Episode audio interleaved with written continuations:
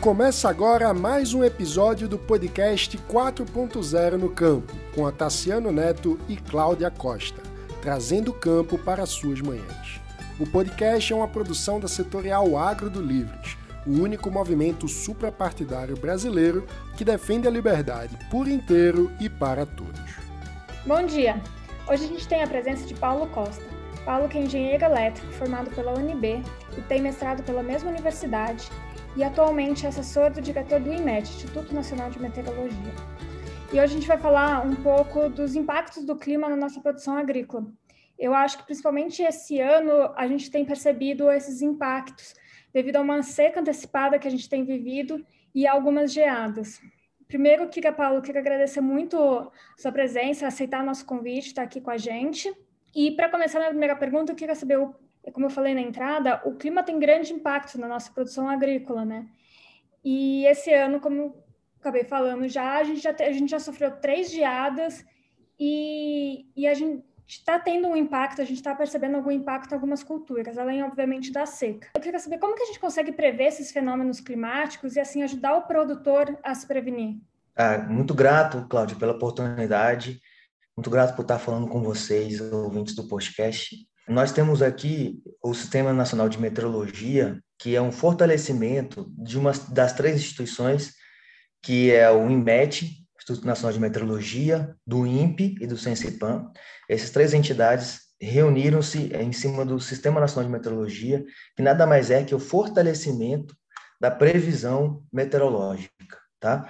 O INMET, que é o dono das estações terrestres, o Sensipan, que é dono dos aviões meteorológicos, dos balões meteorológicos e satélites, é dado pelo INPE, todos fortalecendo cada vez mais a entrada de dados no sistema meteorológico e cada vez mais desenvolvendo um modelo é, meteorológico de previsão, tá? que hoje o sistema brasileiro do, é bem visto para o dia de sete dias, 15 dias e 90 dias. A gente tem um sistema bem robusto que faz essa previsão.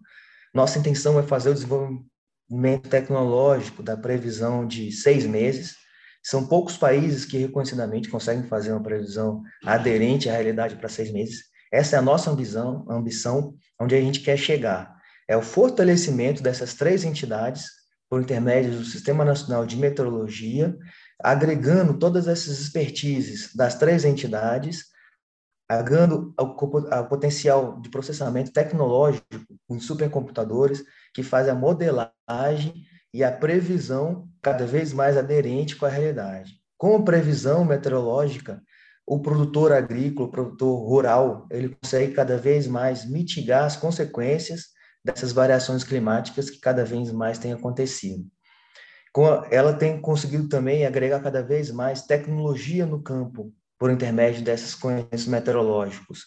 São tecnologias que você consegue agregar como drones, mapeamento por satélite, cada vez mais agregando tecnologia ao sistema produtivo nacional, aumentando cada vez mais a produtividade, reduzindo e mitigando essas consequências nefastas.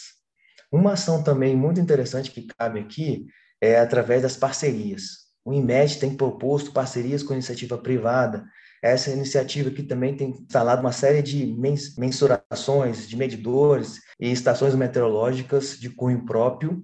Então, o IMEST tem feito interações com eles, pego esses dados meteorológicos, que a nossa intenção é sempre o dado meteorológico e não ter o ativo em si, e o que a gente tem devolvido para eles são predições, são inteligência.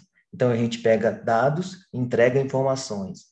Informações não só daquelas estações, daquele proprietário, mas daquela região, informações mais detalhadas em nível nacional, o que ajuda também o trabalho dessas empresas privadas, tá? Então a gente tem uma integração INPE, CIPAM, formatação de parcerias com sistemas produtivos, aí são comparativas, são grandes produtores, produtores que detêm esse tipo de, de instalação, e também uma grande pegada, acho que foi uma grande sacada, é o SIM-IMET, que é o Sistema de Informações Meteorológicas do IMET, que são que nós fazemos com empresas de seguros e resseguros.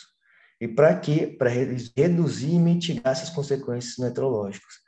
E a grande formatação que a gente tem entregue é o seguro de índice paramétrico, tá? o seguro paramétrico que a gente fala, que nada mais é que um seguro parametrizado em, com base nas informações dadas pelo IMET.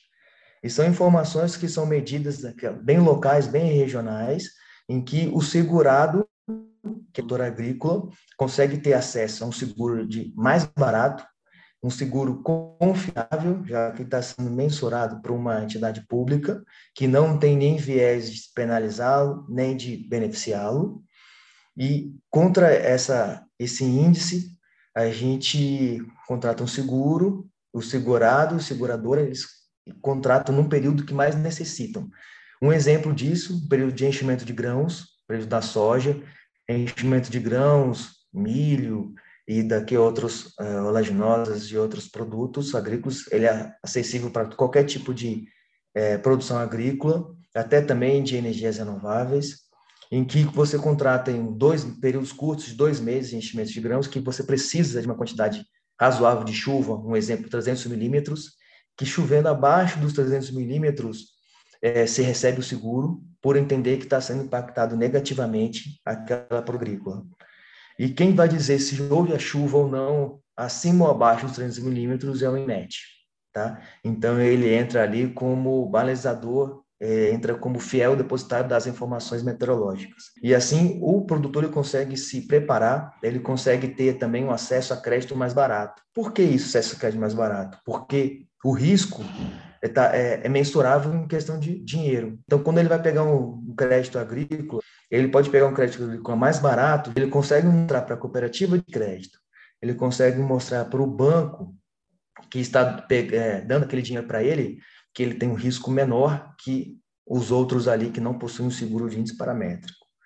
Então, é dentro dessa métrica, dentro dessa inteligência, que a gente também tem formatado parcerias com instituições financeiras, com os bancos, e bancos olhando nessa questão de crédito, essa questão de risco sistêmico.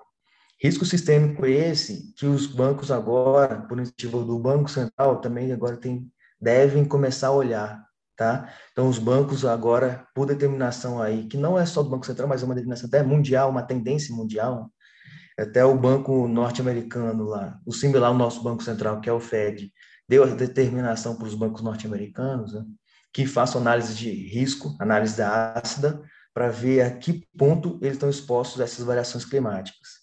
Então, é o IMET que ele está totalmente coerente com essas iniciativas mundiais e com as outras entidades do governo brasileiro. E aí também está super coerente também com a SUSEP, que a SUSEP também, também dá determinações e quer mensurar também o nível de risco e o risco de seguros agrícolas e outros tipos de seguro. Então, é o IMET provendo essas informações meteorológicas, é o IMET provendo inteligência de mercado. Uma parceria também que eu posso citar aqui bem interessante é com a B3, com a nossa bolsa. Então, a bolsa também, além de entender esses riscos, ela também quer prover de informações meteorológicas, e aí pegando as nossas informações, dando uma cara de mercado, entregando para as empresas é de que forma elas conseguem se estruturar melhor para uma empresa que, digamos, como é que uma empresa que produz sorvete ela vai se, se estruturar período de verão. Será que vai ter um verão mais rígido? Será que vai ter um verão mais ameno? Então, será que ela tem que contratar mão de obra? Ou é com a mão de obra existente ela já consegue atender a demanda? Então, é, ela gera suas expectativas em relação ao quê? Aos dados meteorológicos, as suas expectativas, essa maior predição que eu falei no começo. E também, e outras também, e elas também conseguem ajudar dentro do seguro. Então, dando transparência para o segurado e seguradora de que forma o dado está sendo mensurado, os dados do IMET, e prover um acompanhamento. Então, a gente vai ter um painel dentro da B3, que vão estar tá lá, um painel fechado nesse início do momento, que está lá segurada e seguradora. Uhum. E elas estão olhando ali quais foram os dados que foram mensurados nos primeiros cinco dias, depois dos primeiros dez dias. E aí vão gerando as expectativas para ver se o seguro vai ser acionado ou não. Um passo seguinte, com o amadurecimento desse mercado de seguro de índice paramétrico, a gente consegue evoluir para um derivativo climático. Um derivativo esse similar aí que acontece na Bolsa de, de Chicago, nos Estados Unidos, em que provém agora assim, o segurado e segurador eles ficam olhando as, a, quando está evoluindo a medição para ver se vai ser acionado ou não.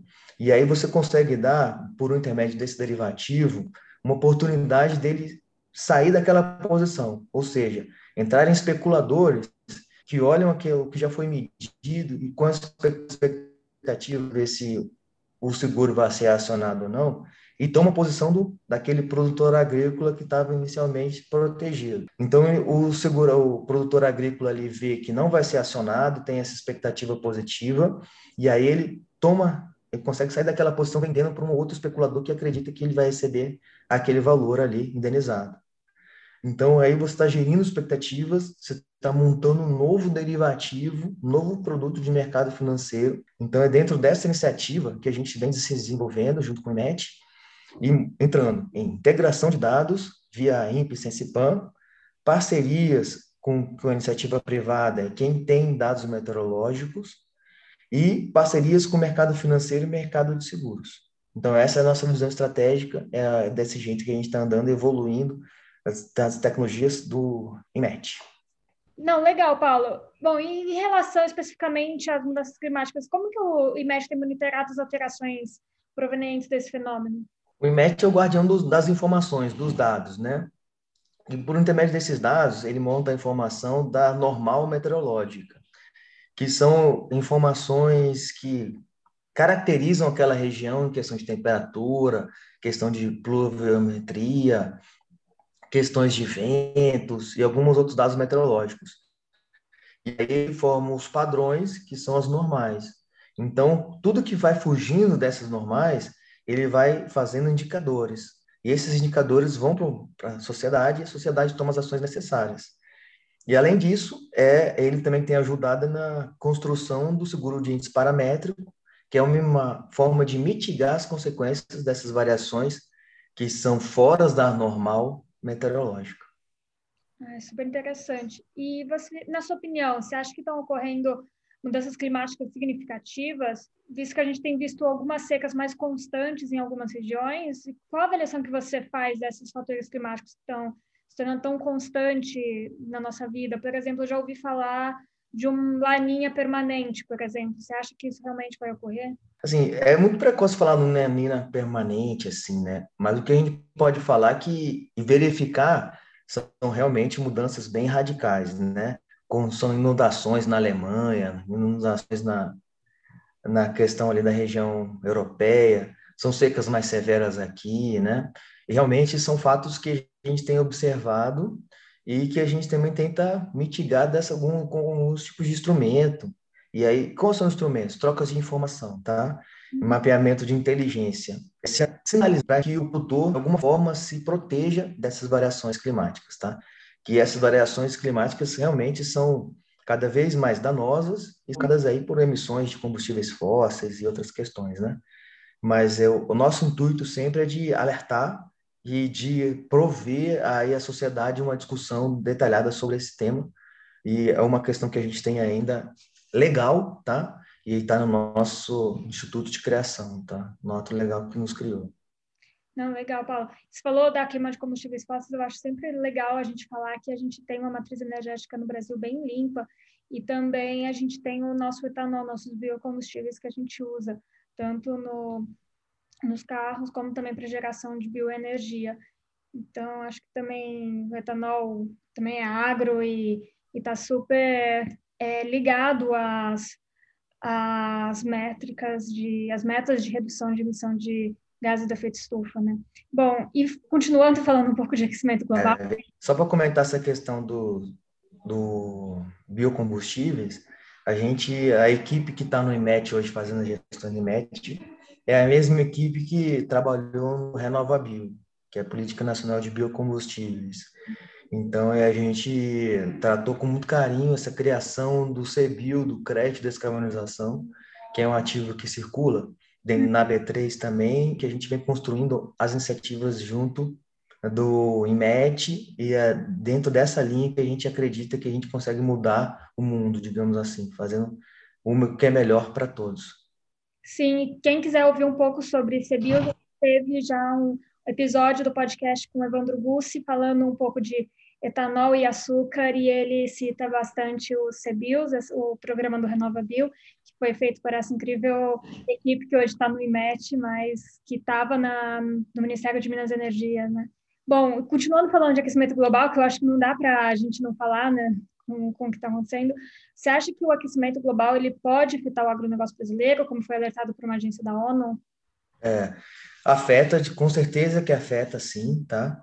E é cada vez mais necessário essa preparação pelos nossos produtores. O tá aqui o IMET como um grande parceiro do produtor agrícola, e aí como da sociedade também, como grandes catástrofes, então a gente também tem essa ambição de prover informações para que as pessoas se de forma é, coerente, de forma antecipada se protejam dessas variações. E o que a gente está querendo levar sempre é informação e previsão, tá? Essa questão de previsão é super fundamental e a gente melhora cada vez mais o nosso modelo de predição através de dados, quantos mais dados de entradas e com maior qualidade dos dados de entrada, melhor o sistema vai entregar uma predição mais coerente, mais aderente à nossa realidade. E aí também fica esse contato que, de vocês com a gente, que nos ajudou bastante também a desenvolver, a prover é, todas essas informações e dizer para toda a sociedade que nós temos essas informações aqui, venham para o IMET buscar essas informações através do nosso site. Nós temos um aplicativo que dá a previsão local de região de com um aplicativo de sete dias para frente. Então, tem como se proteger, tem como cada vez mais melhorar seu sistema produtivo e agregar cada vez mais produtividade. É tecnologia a favor dos brasileiros. Não, a tecnologia cada vez mais presente no agro e hoje em dia acredito que não dá para se falar em agronegócio sem falar em tecnologia também. Bom, a gente está chegando ao final, fazer uma última pergunta desse papo super interessante e super importante, né? Queria saber se tem alguma inovação do IMET a caminho. Que você é, não, a inovação realmente a gente fez é o seguro de índice paramétrico. Tá? Seguro esse que a gente acredita que vai vingar, vai tomar muito mais capilaridade. A gente já teve o primeiro seguro semana passada anunciado. Ele está medindo aqui agosto e setembro uhum. para os produtores de cacau, que ele tá, é um índice pluviométrico, quantidade de chuva, e que é uma ação que a gente noticiou, que é uma corretora que está é nossa parceira. Nós temos outras também, é, corretoras, empresas de seguros, que estão disponíveis, interessadas em montar novos seguros índice paramétrico. Então, acho que muito é da iniciativa do, do próprio cooperado, é do, da própria produtora rural, de nos procurar, de procurar também o, a seguradora, entender cada vez mais, entender que tem um custo que vai ser menor para ela, que é um pagamento de um seguro mais rápido, incrementar cada vez mais essa cultura de seguro é muito importante. E também fazer o produtor agrícola perder o medo ou, ou de certa forma, aumentar o diálogo com instituições financeiras, porque as instituições financeiras acabam sendo uma grande parceira e elas que vão ali dar uma localização de risco, então ela, ela ajuda bastante nesse sentido. Então, o que a gente está promovendo cada vez mais é diálogo, é promovendo cada vez mais essa interação e agradecer muito essa possibilidade que você nos deu, porque a gente precisa muito da publicidade às ações que a gente está fazendo. Paulo, a gente que agradece se aceitar nosso convite, está aqui hoje. A gente gente parabeniza muito você e toda a equipe do IMET pelo trabalho que vocês vêm realizando, que a gente já sabe que é uma, uma equipe desde a época do, do RenovaBio, como a gente vê hoje o sucesso que o RenovaBio está tendo. É, então, uma equipe extremamente competente. Quero agradecer e até uma próxima. Obrigada, Paula. Obrigado, até uma próxima, Você acabou de ouvir um episódio do podcast 4.0 no Campo, com Tassiano Neto e Cláudia Costa. O agronegócio é responsável por quase 25% do PIB do Brasil, movimenta outros setores da economia e contribui de forma estratégica com as exportações brasileiras. Podcast surgiu com o propósito de comunicar à sociedade, sobretudo urbana, as novas tecnologias, os cuidados ambientais e todo o impacto positivo do nosso agro. Inúmeras ações aplicadas no dia a dia do campo, seja na fabricação dos alimentos, de fibras ou energia. Semanalmente, abordamos uma agenda diversificada e com muitos convidados especiais, empresários do agro, pesquisadores, gestores públicos, líderes de diferentes setores e culturas, trazendo o campo para mais perto das cidades. O podcast é produzido pela Setorial Agro do Livres, movimento suprapartidário em defesa do liberalismo. Se você também defende a liberdade, pode se tornar um associado através do site eusolivres.org. Até a próxima!